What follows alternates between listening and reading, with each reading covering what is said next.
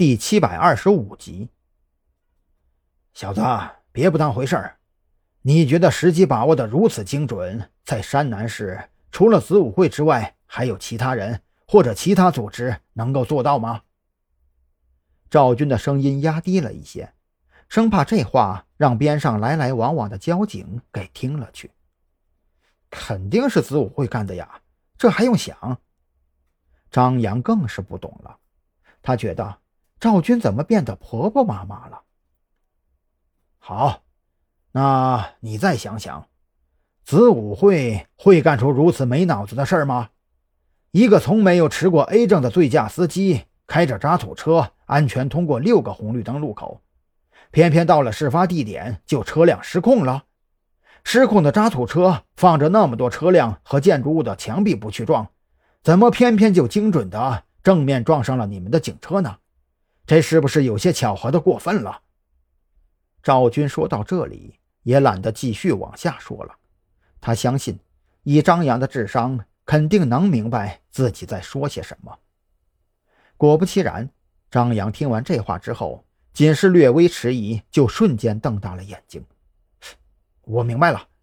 如果那辆渣土车能够把我和孔森一起撞死，固然最好；如果不能，肯定会让我们疯狂的一路追查下去。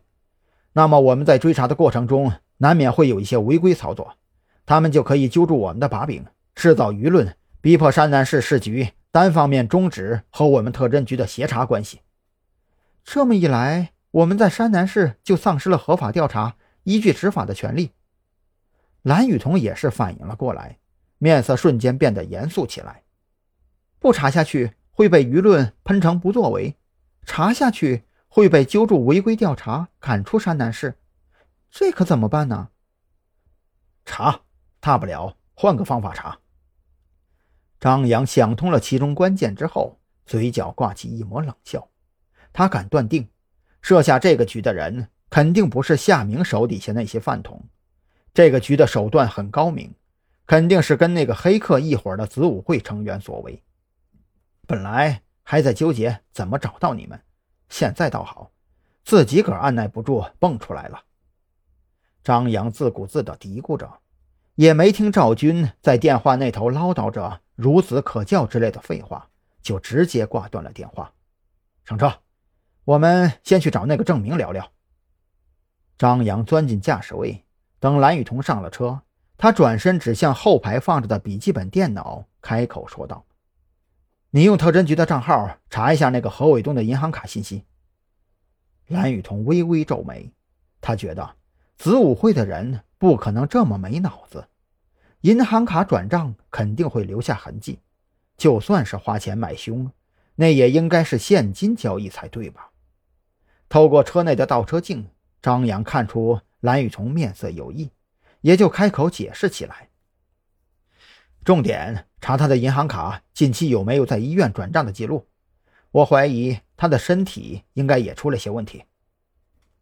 蓝雨桐闻言，当即加快了敲打键盘的速度。